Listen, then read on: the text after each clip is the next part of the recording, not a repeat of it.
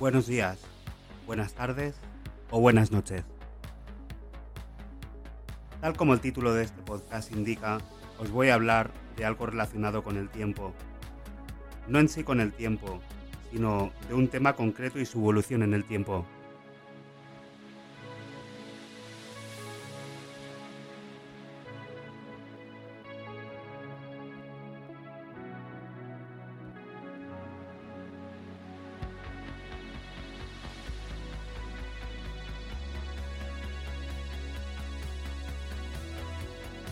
Es decir, cómo ese algo fue cambiando a lo largo de los años y las diferentes etapas en que los seres humanos miden el tiempo.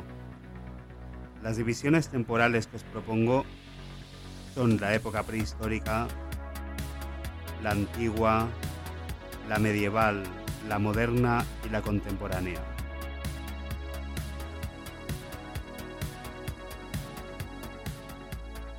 Aunque lógicamente y dependiendo del tema del que os hable, haremos en, según qué concesiones en estas divisiones, ya que no tiene por qué un determinado tema haber aparecido, por ejemplo, después de una determinada etapa concreta. Por ejemplo, hoy, en este primer programa de pasado, presente y futuro, os quiero hablar de instrumentos musicales, pero no, no os quiero hablar de guitarras, ni flautas, ni cítaras, ni saxofones.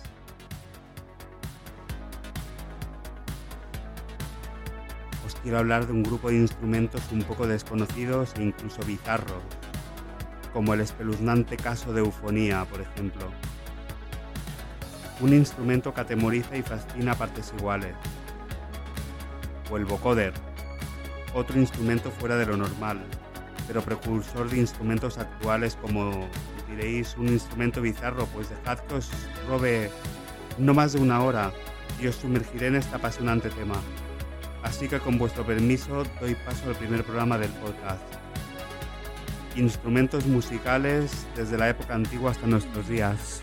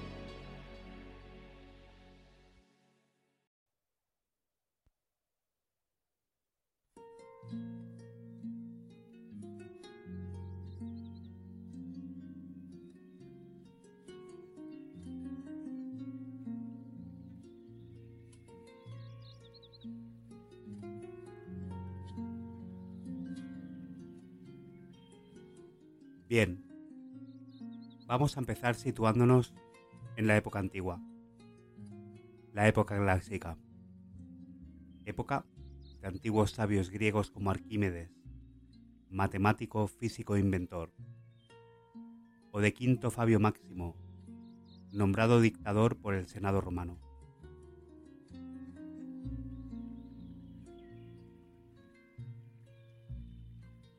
Pero hoy estamos para hablar de los instrumentos musicales. Y en esta etapa del ser humano empezaremos hablando del inventor, ingeniero hidráulico y matemático griego llamado Tesibio, el cual fue inventor del primer órgano de la historia.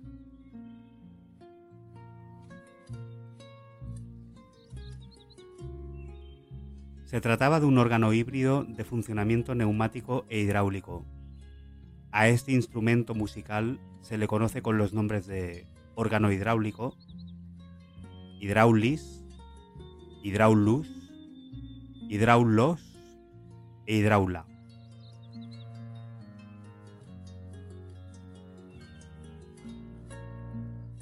El instrumento funcionaba con un sistema de receptáculos llenos de agua para mantener la presión del aire de manera constante. Este instrumento es el primero de teclado del que se tiene conocimiento y predecesor de los órganos neumáticos posteriores.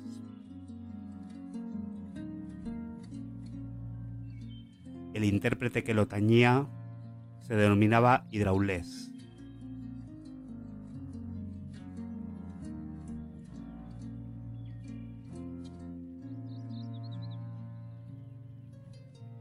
Este instrumento se utilizaba para imitar cantos de pájaro, curiosamente además de reproducir el impresionante sonido que emitía la estatua de Menón en Tebas, en el Egipto antiguo. Para este último uso se utilizaba la energía solar para calentar agua en un tanque cerrado, a fin de producir aire comprimido para hacer sonar los tubos. Las dos únicas unidades de este extraño instrumento que han llegado hasta nuestros días fueron encontradas una en Hungría y otra en Grecia. Y, aunque se han intentado reproducir restaurándolos, el mecanismo exacto que empleaba para producir el aire no queda del todo claro, por lo que no se sabe casi nada acerca de la música que interpretaba el hidráulis.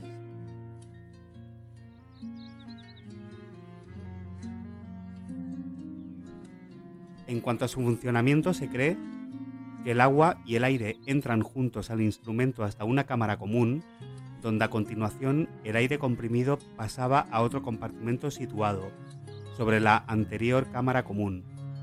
Y es en ese punto donde el aire es distribuido hacia los tubos del órgano.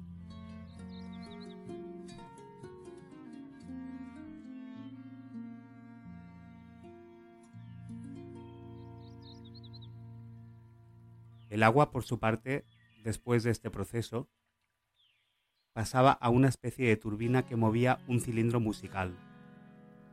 El agua solo tenía un sentido de paso, y tras el proceso el órgano la desechaba. Así que obviamente necesitaba una fuente en continuo del líquido elemento. El hidráulis poseía una base octogonal sobre la cual reposaba una cisterna con dos émbolos cilíndricos a ambos lados, sobre el cual se hallaba una caja rectangular sobre la cual iban insertados los tubos que podían variar de 4, 5 o 18, aunque normalmente iban equipados con 8. Al parecer el músico se sentaba ante un teclado que surgía de la cámara anteriormente mencionada. El hidráulis fue inspiración para ingenieros árabes y bizantinos que desarrollaron órganos automáticos de agua. Estos llegaron a la Europa occidental y durante el Renacimiento fueron instalados en jardines, grutas y salones de mansiones y palacios, y no solo para el disfrute de la música, ya que a menudo iban acompañados de primitivos autómatas, tema este del que os hablaré en el próximo programa, tales como figuras de baile, aves con alas batientes, e incluso para imitar el sonido de estatuas mitológicas.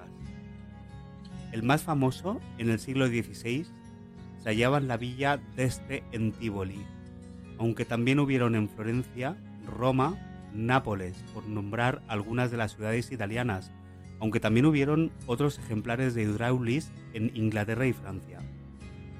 Es a finales del siglo XVII cuando estos órganos de agua caen en el olvido debido a su costoso mantenimiento. Y hasta aquí llegamos al hidráulis de Tesibio.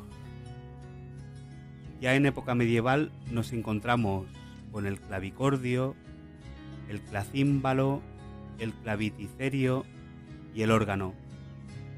Todos instrumentos musicales de teclado, aunque como anteriormente os he comentado, el teclado hidráulico perduró casi hasta la época moderna, así que no hay mucho más de relevancia de lo que hablar pasando ya así a la época moderna.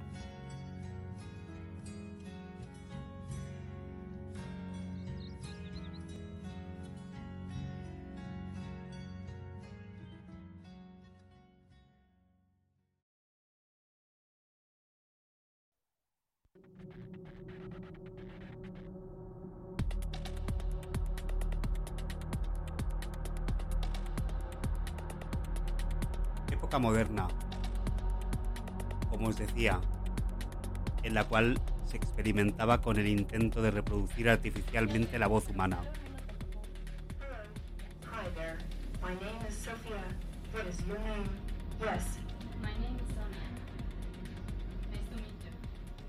El primero en intentarlo fue el Papa Silvestre II en el año 1003, mediante máquinas parlantes que respondían simplemente sí o no.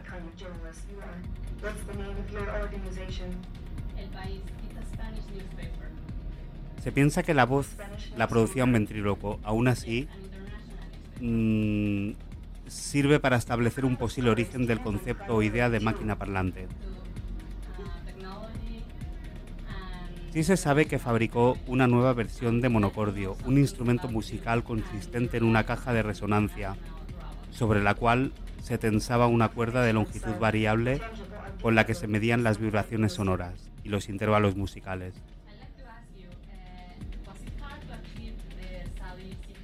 Estos cálculos le permitieron clasificar las distancias entre diferentes notas, en lo que luego se han llamado tonos y semitonos.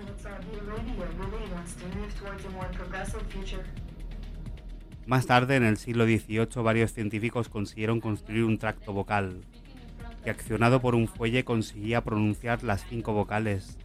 Tenía lengua y labios para pronunciar las consonantes.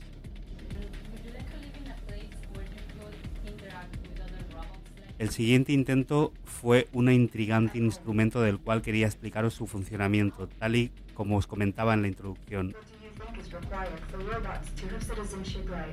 Fue precursor de los actuales sintetizadores y voces artificiales, y primer poseedor del sentimiento humano conocido como valle inquietante. Me imagino que ya sabéis eh, de qué instrumento musical os hablo. Sí, habéis acertado. Se trata de eufonía.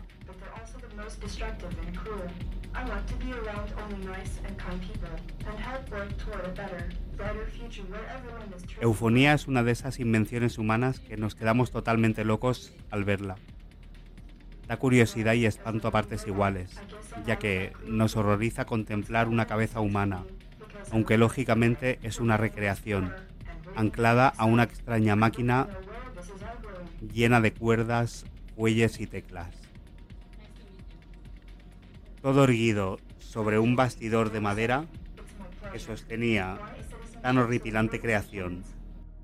Y es que Eufonía no dejaba de ser una copia del tracto vocal humano, accionado por fuelles, cuerdas, y aunque esta cabeza de mujer joven anclada la máquina no indujo a muchas alegrías y admiraciones, produjo entre los espectadores de los eventos, como anteriormente os he mencionado, un horrible valle inquietante.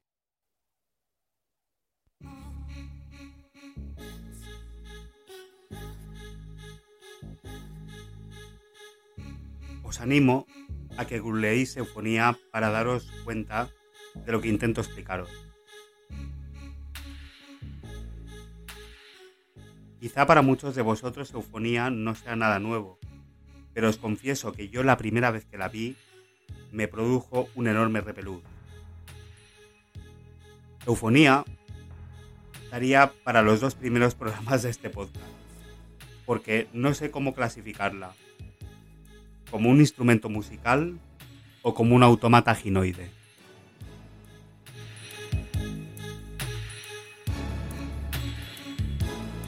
Más allá de su horrible aspecto, Eufonía un aparato adelantado a su época y como os digo precursor de muchos de los instrumentos e ideas actuales sobre los instrumentos electrónicos. Así que sin más nos transportaremos a esa época donde el matemático, físico y músico alemán Joseph Weber estaba tramando con la creación de un espantoso instrumento musical, la máquina que hablaba con voz de mujer.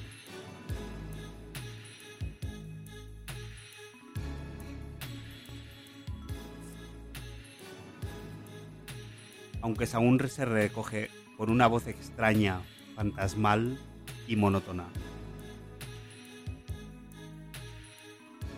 Corría el año 1841 cuando Joseph Ferrer dedicaba toda su atención y energía a la creación de una máquina parlante, que en su primera versión fue presentada al rey de Baviera sin suscitar en este gran interés.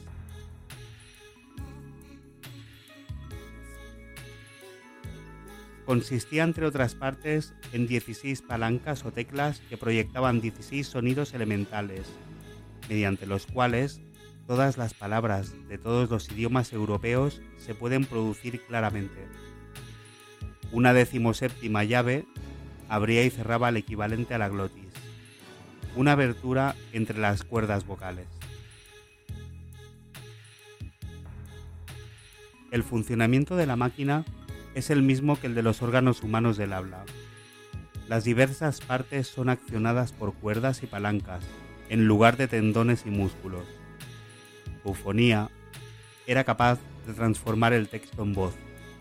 Utilizaba una tecnología similar a la de los pianos para imitar la voz humana, y con un operador lo suficientemente habilidoso podía cambiar su acento o cantar piezas al estilo de Good Save the Queen.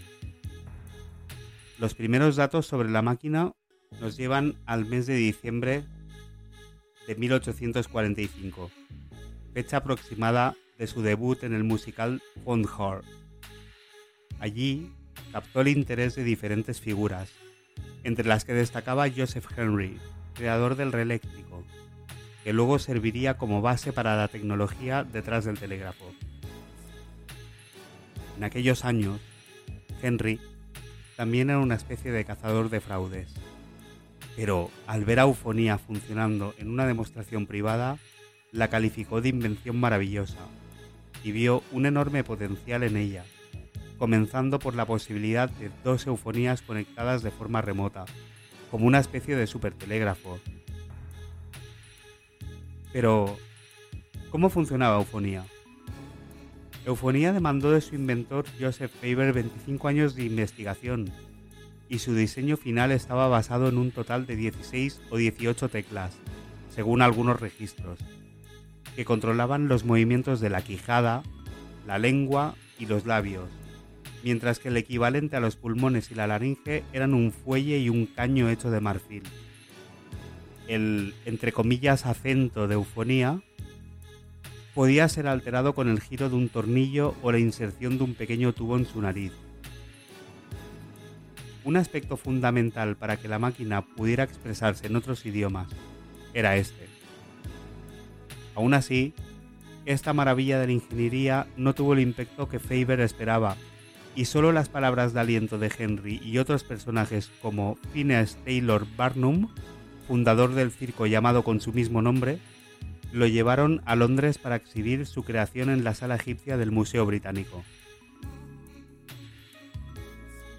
A pesar de interactuar con el público y hacer cosas como cantar Good Save the Queen, su recepción fue muy pobre.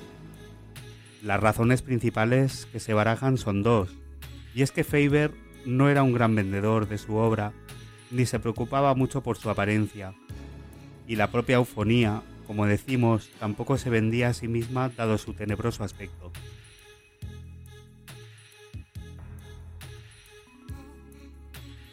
Por supuesto, cualquier referencia adicional sobre la capacidad verbal de eufonía no puede ir más allá de lo anecdótico, porque el simple hecho de que no existen grabaciones de su voz, pero la documentación disponible y los nombres involucrados parecen ser lo suficientemente sólidos como para decir que Eufonía no era una farsa.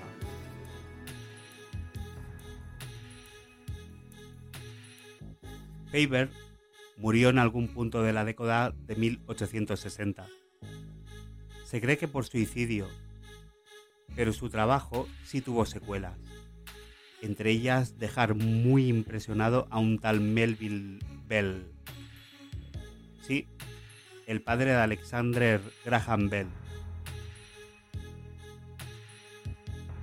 La historia sobre el desarrollo de los instrumentos musicales es sin duda un relato fascinante, en el cual, y al igual que en la propia evolución biológica, estos se han ido desarrollando y perfeccionando a lo largo del tiempo, dejando algunos ancestros en el camino,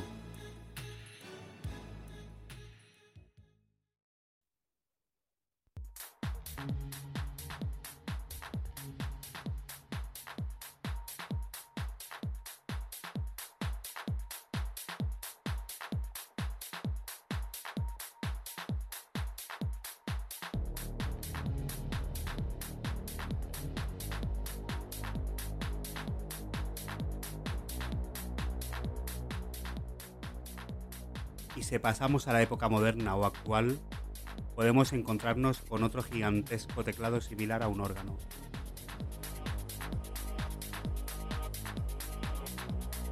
Se trata del telarmonio.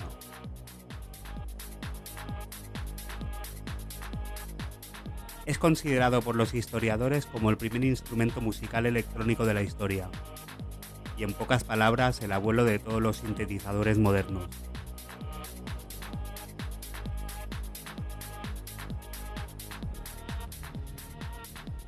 Para saber más sobre su origen, hay que conocer al individuo encargado de llevarlo a la luz, el abogado norteamericano Tadeusz Cahel.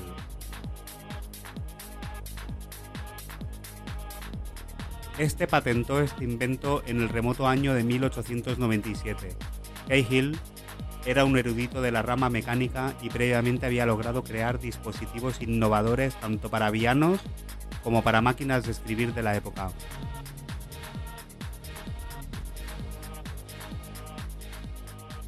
Dichos antecedentes le permitieron comenzar a idear el telarmonium, también conocido como dinamofón, a finales del siglo XIX.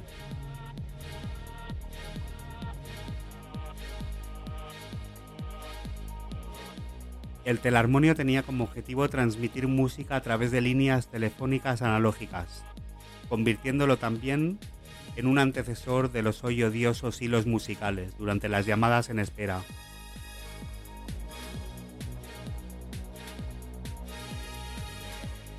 Pero no fue hasta el 1901 en que el abogado inventor logró concebir la primera versión del telarmonium, denominado el Mark I.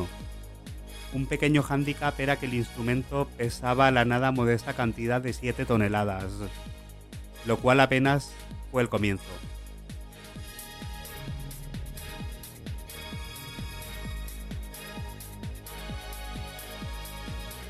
Años después apareció la versión final, el Mark III, en cuya elaboración participaron 50 individuos y tuvo un coste en su momento de 200.000 dólares, algo así como 5 millones y medio en la actualidad.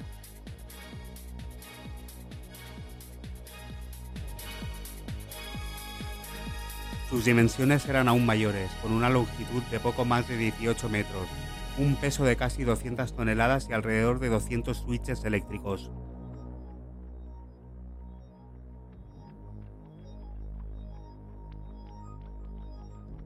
Para lograr siquiera reproducir la música eran necesarias además cuatro manos, dos personas operando el Mark III simultáneamente y básicamente en su repertorio se incluían en su mayoría obras clásicas de compositores como Chopin, Bach, Grieg, Rossini, entre otros.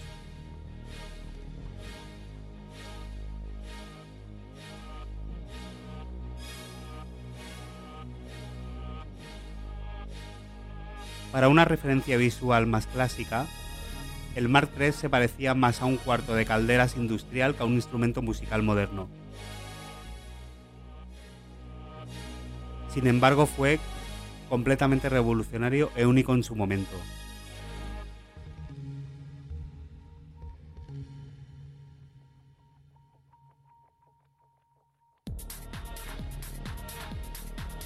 No obstante, Sobra decir que desde su inicio fue un instrumento poco práctico para poder llevarlo a las masas, pero esto no cambió el espíritu emprendedor de Kelfield, quien contaría a los inversionistas interesados en el nuevo invento. Tras haber realizado pruebas en vivo en ciudades diversas de la Unión Americana y transportando siempre el pesado aparato pieza por pieza por vías ferroviarias. Impresionó a más de uno en aquel entonces, incluso su popularidad fue tal que para 1905 su empresa llamada New England Electric Music Company logró llegar a un acuerdo con la compañía de teléfonos de Nueva York para utilizar sus líneas y así transmitir las señales del telarmonium a través de toda la ciudad.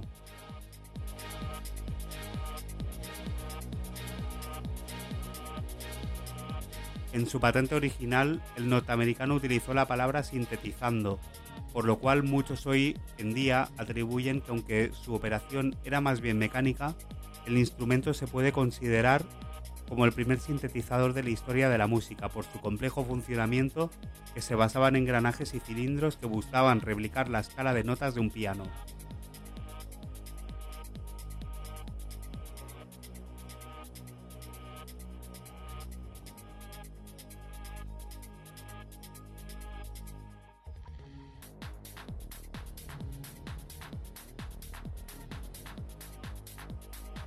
La cena del futuro, la familia ideal, escuchando la música del Terharmonium, siendo transmitida desde su lámpara durante la cena, se rumoreaba que Cahill era un perfeccionista y decidió guardar el Terharmonium Mark III en el sótano de la Casa de la Ópera de Nueva York, mientras lograba mejorar su plan para transmitir más música a través de las líneas telefónicas. Su plan fracasó rotundamente el gran problema fue la señal amplificada que enviaban los cables, cuya magnitud era desproporcionada para la capacidad que se tenía en el siglo XX, ocasionando problemas técnicos con las líneas telefónicas en miles de sitios. El problema fue tan grave que el telarmonium llegó a causar interferencias e incluso interrumpir transmisiones de las Fuerzas Armadas, se cree que Cahill se frustró tanto que terminó entrando en el edificio donde se resguardaba su invento y lo destruyó colérico, lanzando las piezas restantes a las orillas del río Hudson. Aunque esta parte de la historia nunca se ha podido corroborar, suena sin duda como acorde final para un instrumento adelantado a su tiempo. En 1908 la compañía Cahill se declaró en bancarrota, aunque el último Telarmonium continuó operando hasta 1916. Lamentablemente no se conserva hoy en día ninguna grabación original del instrumento y el hermano de Cahill terminó vendiendo el último de los prototipos allá por 1950, aunque lo vendió por partes, ya que no pudo encontrar a un comprador que lo quisiera completo, pues la radio ya había suplantado ya la vocación original del instrumento, llevar la música a las masas.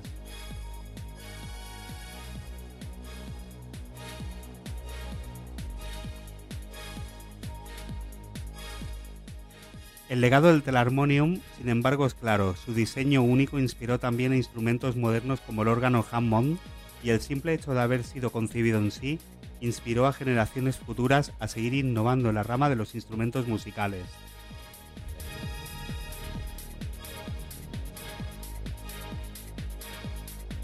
Por último, y muy a pesar del fracaso que experimentó Cahill al innovar con su creación, el Mark III logró inspirar también a otro genio inventor y escritor americano llamado Mark, y de apellido Twain, quien durante la fiesta de Año Nuevo en su casa puso a prueba el invento, enalteciendo sus virtudes tecnológicas para la dicha época.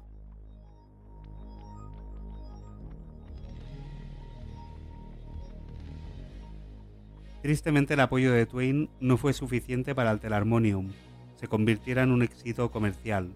Sin embargo, hoy en día su lugar en la historia como antecesor y precursor de la música electrónica es más que claro.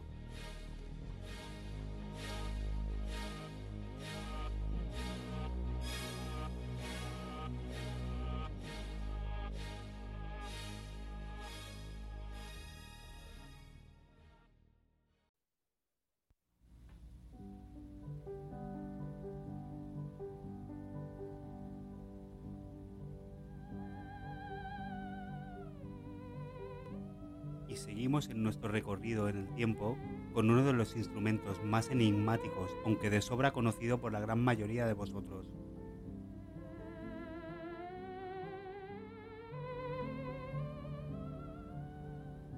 Este instrumento no permite volver a hacer sonar la misma pieza con extrema exactitud, y muy usado en las películas setenteras de ciencia ficción extraterrestres, que tanto hacían volar la imaginación a la gente de mi generación.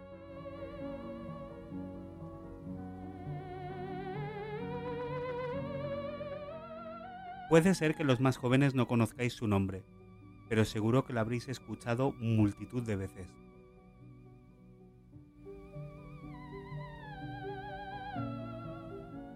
Sin lugar a dudas, nos estamos refiriendo a uno de los instrumentos musicales más extraños interesantes inventados hasta el momento.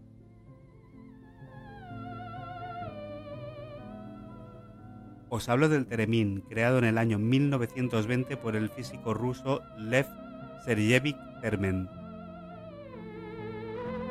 también conocido en Occidente como Leon Teremin.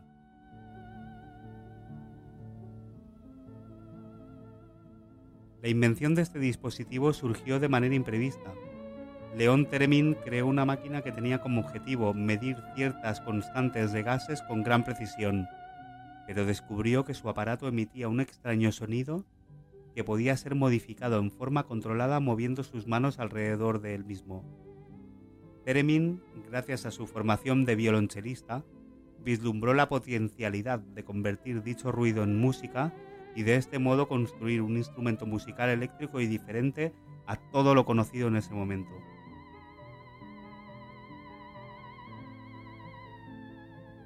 El funcionamiento de este instrumento implica manipulación de campos electromagnéticos alrededor de dos antenas, que hacen que el instrumento tenga la apariencia de un atril extraño, una de sus mayores particularidades radica que es el único instrumento musical controlado completamente sin contacto físico. No, no, es necesario tocarlo directamente por parte del ejecutor.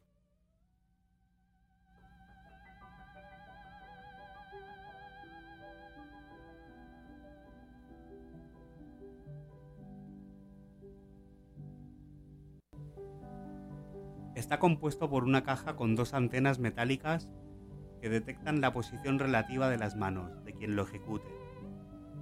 En su interior, circuitos eléctricos que explicaré a continuación permiten que el tono, frecuencia y volumen, amplitud del sonido sean controlados con el movimiento de las manos. Las señales obtenidas se amplifican y se envían a un altavoz, emitiendo el sonido tan característico del teremín.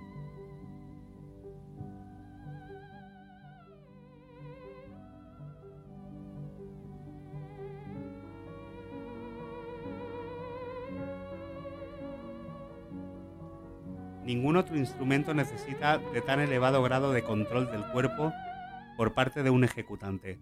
Al no contar con un teclado o un tablero que pueda utilizarse como referencia al tocar las notas, es fundamental una buena percepción espacial combinando con movimientos corporales relajados y una concentración mental intensa, y recurriendo a técnicas de expresión física y emocional, tal como lo haría un actor que suba al escenario para interpretar a un personaje complejo.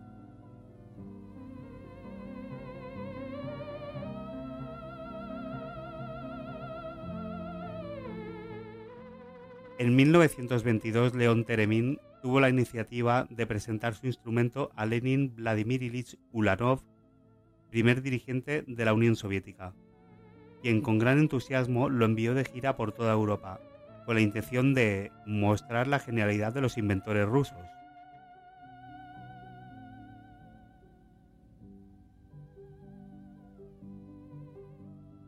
Años más tarde se instaló con su mujer en Estados Unidos, donde tuvo la oportunidad de brindar diferentes conciertos, llegando a tocar su instrumento en, la Orquesta Filarmónica de Nueva York.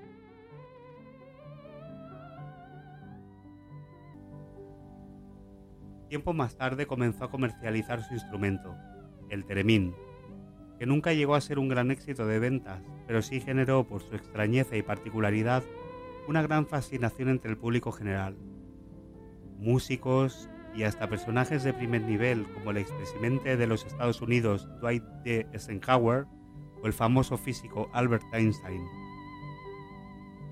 Sus sueños de grandeza y prosperidad en Estados Unidos llegaron a su final en 1938, cuando la Unión Soviética decidió reclutarlo debido al inminente estallido de la Segunda Guerra Mundial. Existen varias versiones acerca de las razones de su arresto. Una de ellas es que Teremín fue procesado al poco tiempo de haber regresado de los Estados Unidos por instalar escuchas en la residencia de Stalin, líder de la Unión Soviética desde el 1924. Para el NKVD, Comisariado Interno para Asuntos del Pueblo, lugar donde se realizaban las tareas policiales y de inteligencia, y otra se vincula a su participación en un complot para asesinar al político Sergei Kirov en 1934 cuatro años antes de su vuelta a Rusia, y por estas acusaciones, Teremin terminaría recluido en un Saraska, en 1939. Un Sarasca son laboratorios secretos donde se encerraba a científicos y prisioneros y se los obligaba a trabajar para el Estado. Teremin permaneció recluido allí trabajando hasta 1947. Allí coincidiría con dos célebres ingenieros aeronáuticos, Andrei Tupolev, diseñador y constructor de aviones de bombardeo y pasajeros, y Sergei Korolev, científico e ingeniero de cohetes y naves espaciales considerado como el fundador del programa espacial soviético. Todas las víctimas de las decisiones de Stalin. Después de su liberación continuó trabajando para el KGB, la policía secreta del gobierno, según sus siglas en ruso, Comité para la Seguridad del Estado. Hasta 1966, año más tarde fue empleado en el Departamento de Investigación Acústica y Grabación del Conservatorio de Moscú y desde 1971 hizo lo mismo en la Universidad de Lomonosov.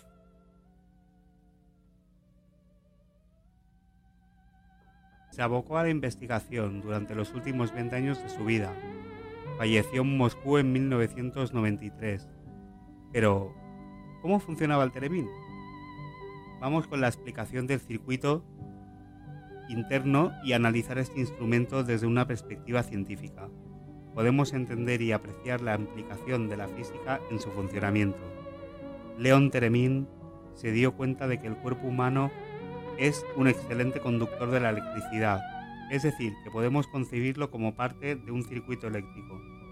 Es entonces que, por ejemplo, puede interferir sobre los campos electromagnéticos de circuitos eléctricos determinados. En el caso particular del Teremin es lo que sucede cuando se coloca la mano cerca de las antenas. Se altera el campo magnético de las antenas, generando una variación en el tono y volumen del sonido del instrumento. Lo primero que acontece en este fenómeno complejo, donde intervienen distintos aspectos, es que la mano y la antena forman lo que llamaremos un capacitor. Un capacitor es un dispositivo que consiste en dos placas conductoras que permiten acumular cierta cantidad de carga eléctrica cuando se aplica una diferencia de potencial eléctrico o voltaje entre ambas. Y siempre que estas dos placas estén separadas por un material que funcione como aislante, el cual llamaremos material dieléctrico. En el Teremin, una antena funciona como una placa y la mano como la otra y el aire es el material dieléctrico. Estos dos capacitadores, cada par antena-mano, formarán parte del circuito eléctrico del Teremin. El circuito interno del Teremin puede dividirse en dos partes, una correspondiente a cada antena, el circuito de volumen, y el circuito de frecuencia. El resultado será una onda en el rango auditivo cuyo tono, frecuencia y volumen amplitud puede modificarse con el movimiento de las manos. Primero analizaremos el circuito de la frecuencia.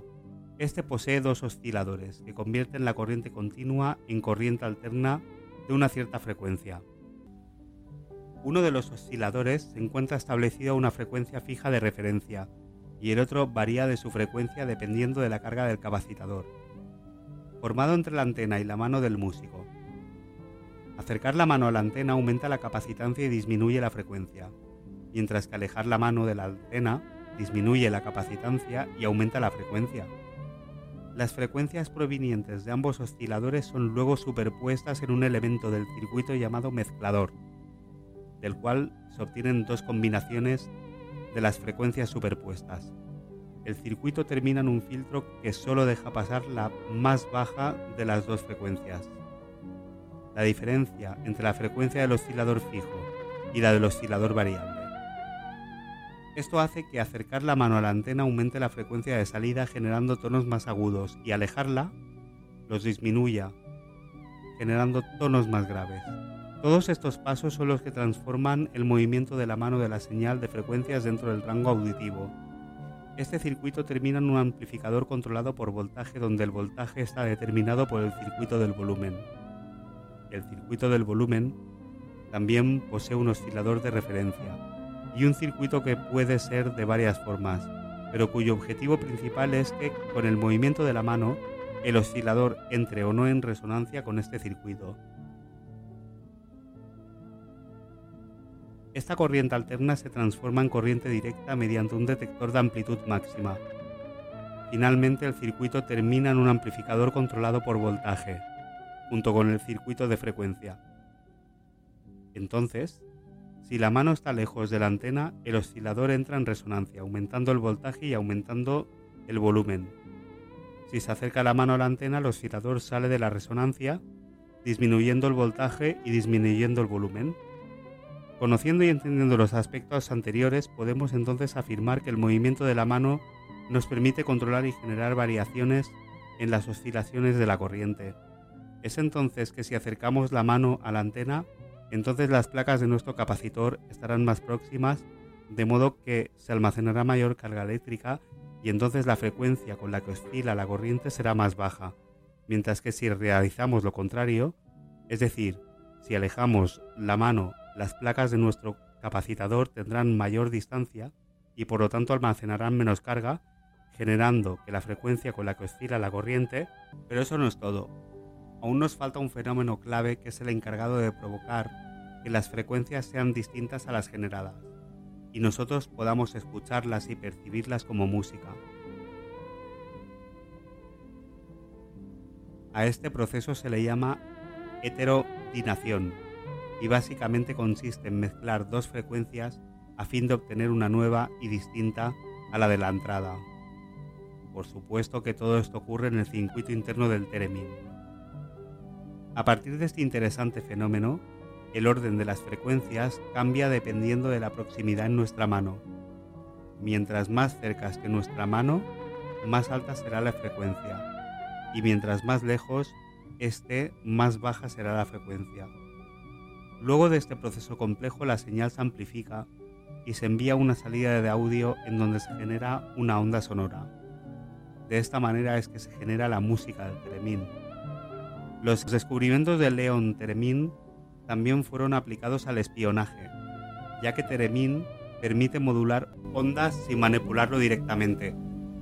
Otro gran invento de Leon Teremín que sigue principios similares fue un pequeño endovibrador este instrumento era capaz de recibir ondas y retransmitirlas a decenas de metros de distancia. Este invento estaría en juego cinco años después, en 1945, cuando una asociación de niños Boy Scouts de la delegación rusa se lo regalaron al embajador norteamericano en Moscú, Abel Herriman. Una escultura en madera con el escudo oficial de los Estados Unidos en señal de paz y amor diplomático, aunque en su interior el obsequio escondía un diminuto dispositivo de escucha, el endovibrador, mediante el cual se podía acceder a las ondas de sonido generadas por las conversaciones del embajador, que eran emitidas a un receptor ubicado en la calle, el cual sintonizaba y transformaba en audio como en una radio cualquiera. De manera similar al Teremin, este aparato manipula las ondas de lejos sin tocarlo, en la cultura popular el Tremin ha sido utilizado por algunas de las bandas más famosas de la historia de la música popular, como los Led Zeppelin, en la canción World and Love, y los Rolling Stones en su álbum psicodélico Their Satanic Majestic Request de 1967.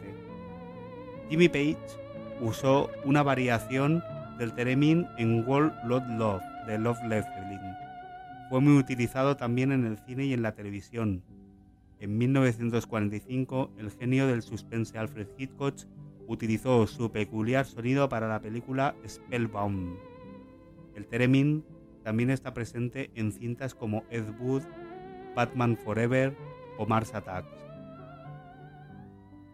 También apareció en series de televisión como Los Simpson y The Big Bang Theory, aunque en un principio se concibió como un instrumento de sala, de conciertos o una novedad para actuar en el hogar, el sonido único del Teremin evocaba sonidos extraños y de otro mundo para una gran cantidad de películas de misterio, terror y ciencia ficción, como hablábamos anteriormente a lo largo de los años 40 y 50. Se convirtió en el sonido de referencia del cine y la televisión para encuentros extraterrestres.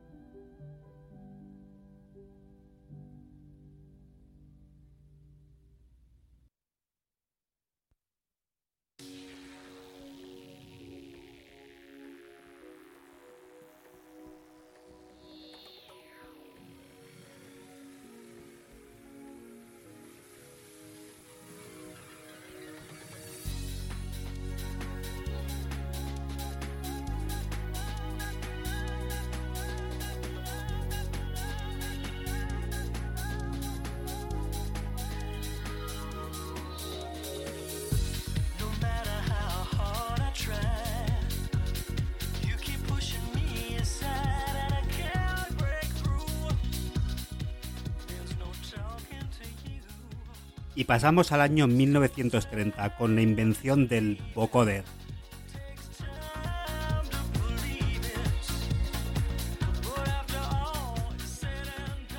Su nombre deriva de voice coder, codificador de voz en nuestro idioma.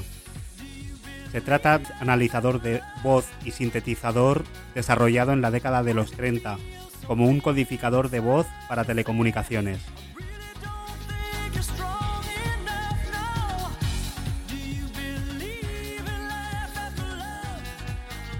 Su primer uso fue en la seguridad en radiocomunicaciones, donde la voz tiene que ser digitalizada, cifrada y transmitida por un canal de ancho de banda estrecho. Es decir, se utiliza un sistema de compresión en el que se recortan diferentes ondas naturales de la voz. El vocoder se ha utilizado también como instrumento musical.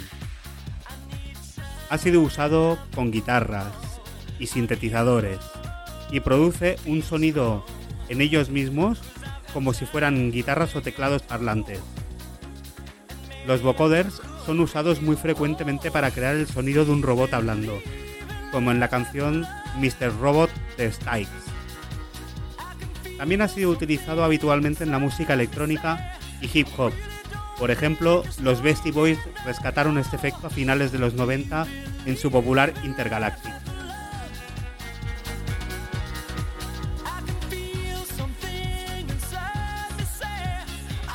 Anteriormente fue ampliamente empleado en el grupo alemán Kraftwerk durante los años 70, por lo que son considerados los padres de la música electrónica experimental y todas sus variantes, siendo algunas de sus más conocidas interpretaciones Die Roboter y Autobahn.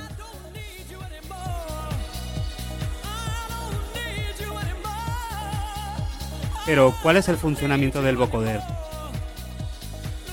La voz humana consiste en sonidos generados por la apertura y cierre de la glotis, tal como se hablaba en el caso de eufonía. En sí, las cuerdas vocales, lo que produce una onda periódica con muchos sonidos armónicos. Este sonido básico es entonces filtrado por la nariz y la garganta, un complicado sistema resonante conocido como el tracto vocal, que de forma controlada es capaz de crear la amplia variedad de timbres del habla.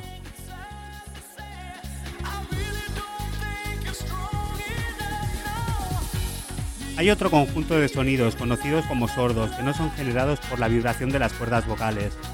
El vocoder examina el habla encontrando su onda básica, que es la frecuencia fundamental, y midiendo cómo se cambian en el tiempo las características espectrales, es decir, de los formantes, que son bandas de frecuencia donde se concentra la mayor parte de la energía sonora del sonido, grabando el habla.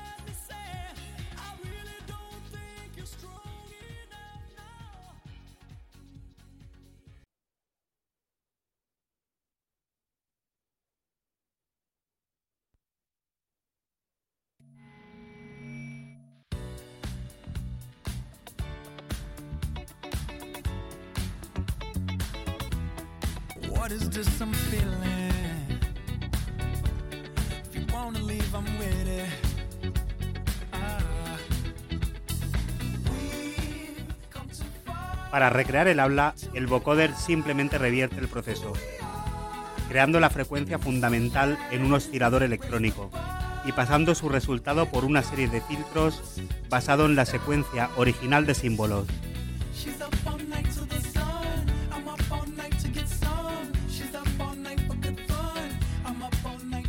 Muchos vocoders usan un gran número de canales, cada uno en una frecuencia, los diversos valores de esos filtros no son almacenados como números, que están basados en la frecuencia original, sino por una serie de modificaciones que el fundamental necesita para ser modificado en la señal vista en el filtro.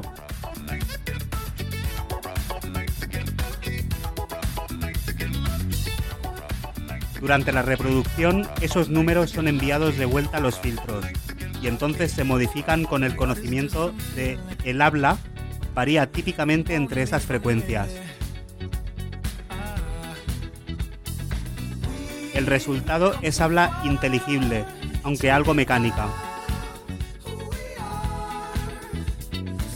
Los vocoders a menudo incluyen también un sistema para generar sonidos sordos, usando un segundo sistema consistente en un generador de ruido, en lugar de la frecuencia fundamental.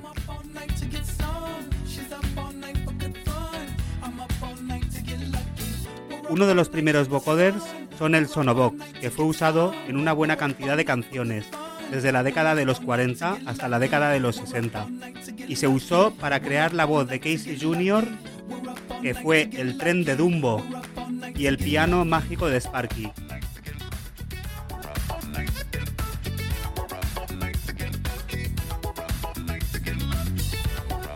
En aplicaciones musicales, una fuente de sonidos musicales se usa como portadora, en lugar de extraer la frecuencia fundamental.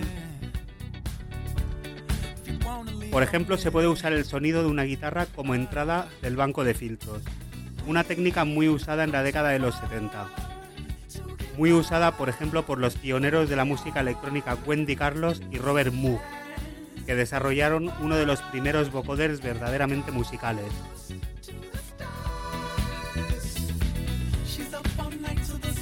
Un dispositivo de 10 bandas inspirado por los diseños de vocoder de Homer Dudley, que recibió el nombre de codificador de codificador de espectro, y más tarde nominado simplemente como vocoder.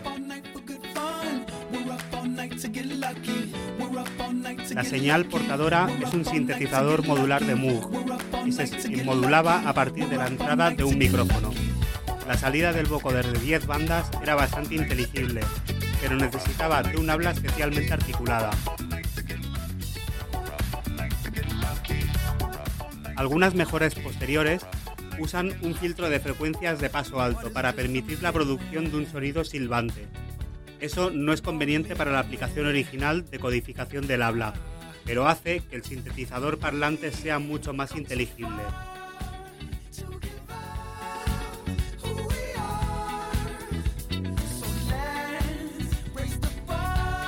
El vocoder de Carlos y fue usado en muchas grabaciones, incluyendo la banda sonora de la película La Naranja Mecánica, dirigida por Stanley Kubrick.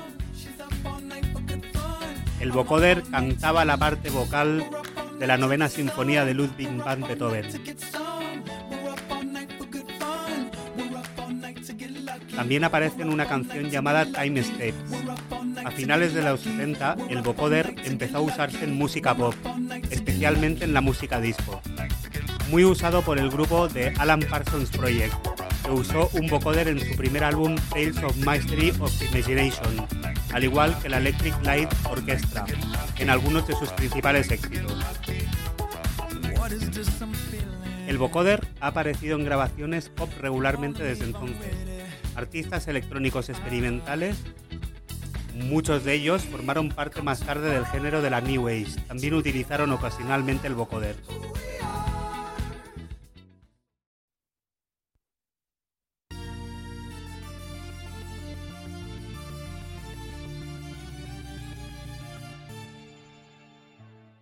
Otros artistas que han hecho del vocoder una parte esencial de sus trabajos son el grupo alemán Kraftwerk, Herbie Hancock, Stevie Wonder en I Just Called to Say I Love You y Phil Collins, quien usó el efecto para acentuar ciertas palabras.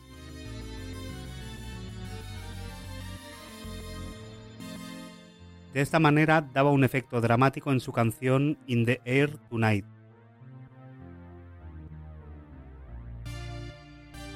Recientemente fue utilizado por la cantante estadounidense Britney Spears en su canción I Should Be perteneciente a su octavo álbum de estudio Britney Jean.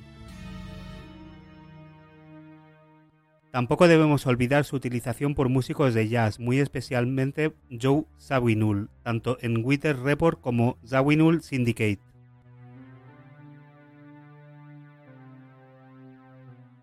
También fue muy utilizado por Mike Shinoda de la banda de nu metal Linkin Park. En la mayoría de sus canciones del álbum A Thousand Sounds, otro uso singular de los vocoder fue el que le dio la banda de rock británica Queen a la canción Radio Gaga.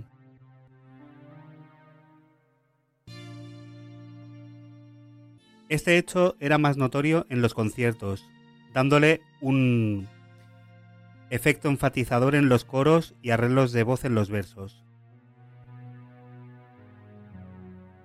Daft Punk es otro claro ejemplo, ya que la mayoría de la música que ellos producen es con vocoder. En televisión y cine los vocoders se han usado también, normalmente por robots o computadores parlantes, como en la serie Transformers, donde los efectos vocales fueron creados por vocoders. También en Cyclones de Battlestar Galactica usaban un vocoder de Roland para crear su voz. Y Wendy Carlos utilizó un vocoder para la banda sonora de La Naranja Mecánica de Stanley Kubrick.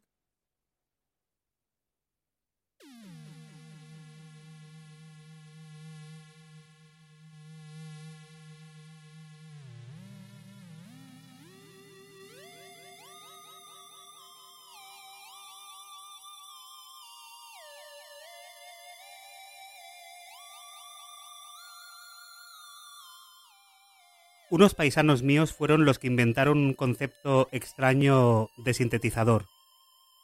Fue desarrollado por el Grupo de Tecnología Musical de la Universidad Pompeu Fabra en Barcelona, por un equipo de investigación integrado por Sergi Jordà, Juan El Furro, Marcos Alonso, Gunther Geiger y Martin Kaltenbrunner.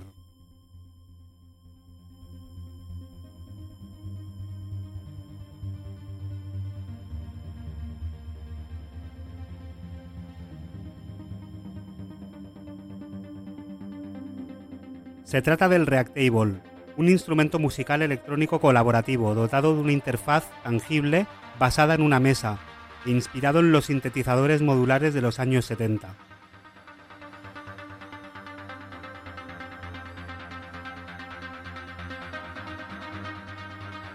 Múltiples usuarios simultáneos comparten el control total del instrumento, moviendo y rotando los objetos físicos sobre la superficie de una mesa circular luminosa,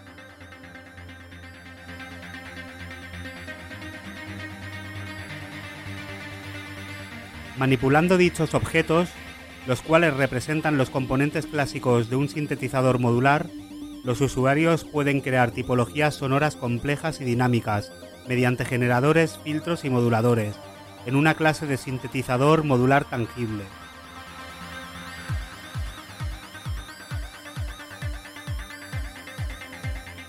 El Reactable consta de un tablero semitranslúcido iluminado directamente con dos cámaras situadas al otro lado del tablero, que analiza de vez en cuando la superficie y sigue los movimientos, la naturaleza, posición y orientación de los diferentes objetos físicos y lógicos que están situados sobre el tablero por medio de una visión artificial.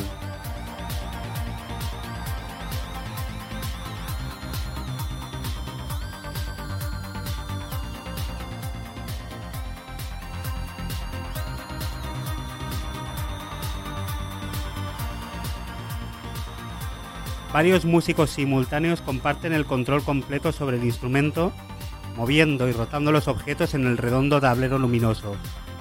Al mover y relacionar los objetos por la superficie del tablero, se modifica su estructura y parámetros en el sintetizador de sonido.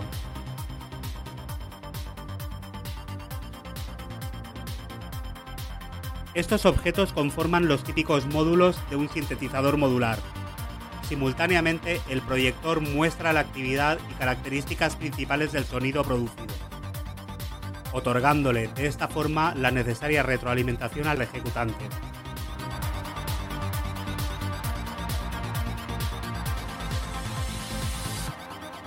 De esta forma varios músicos pueden compartir el control desplazando y rotando fichas transparentes sobre la mesa luminosa. Cada uno de los usuarios puede crear una función sonora diferente, de esta manera, Reactable es un instrumento colaborativo, manipulado por varios ejecutantes, intuitivo, sin manual y sin instrucciones, poseedor de una sonoridad interesante y desafiante, enseñable y aprendible incluso por novatos y evidentemente por músicos electrónicos avanzados.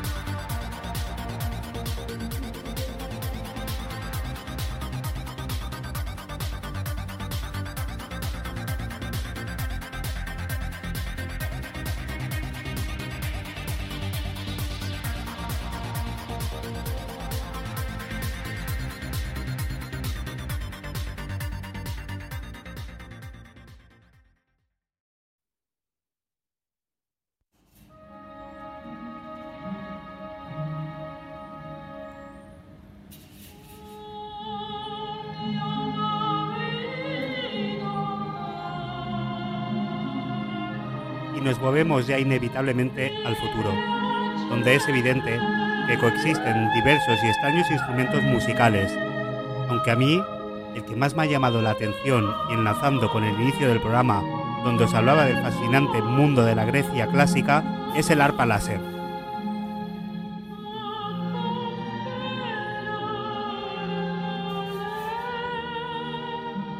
Este es un instrumento musical electrónico, en el que las cuerdas de un arpa convencional son sustituidas por haces láser.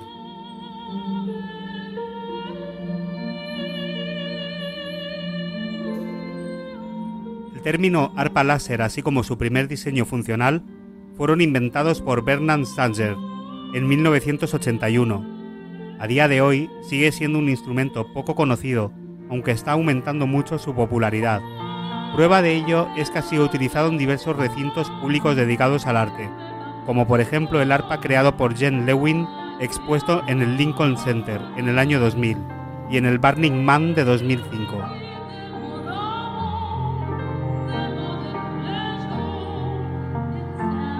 Entre sus usuarios más conocidos está el músico francés Jean-Michel Jarre y el español Santi Liaño.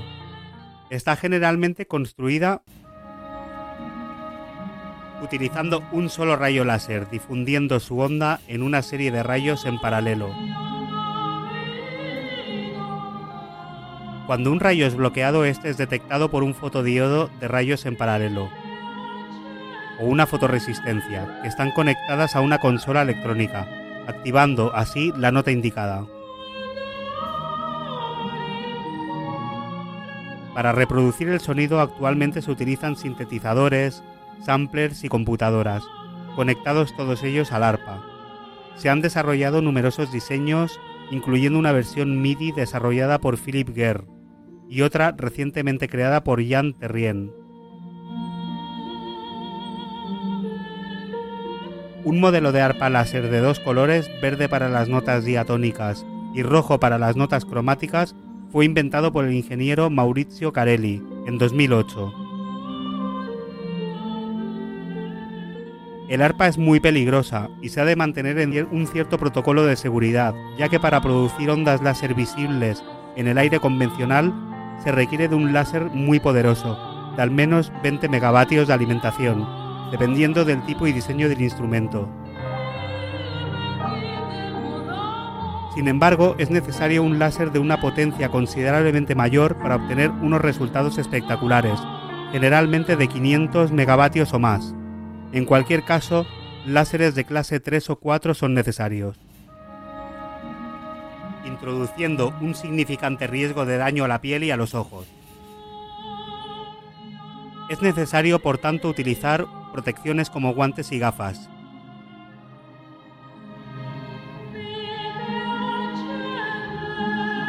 Y así amigos hemos hecho un pequeño recorrido por el mundo de los instrumentos musicales raros y bizarros, desde la antigüedad hasta el futuro, pasando hasta nuestros días. Espero que os haya gustado este primer podcast de pasado, presente y futuro. Os emplazo a corregir todo lo que he comentado si lo creéis oportuno. Podéis dejar vuestros comentarios. Nos escuchamos en el próximo programa sobre automatas. Saludos desde el futuro. Adiós.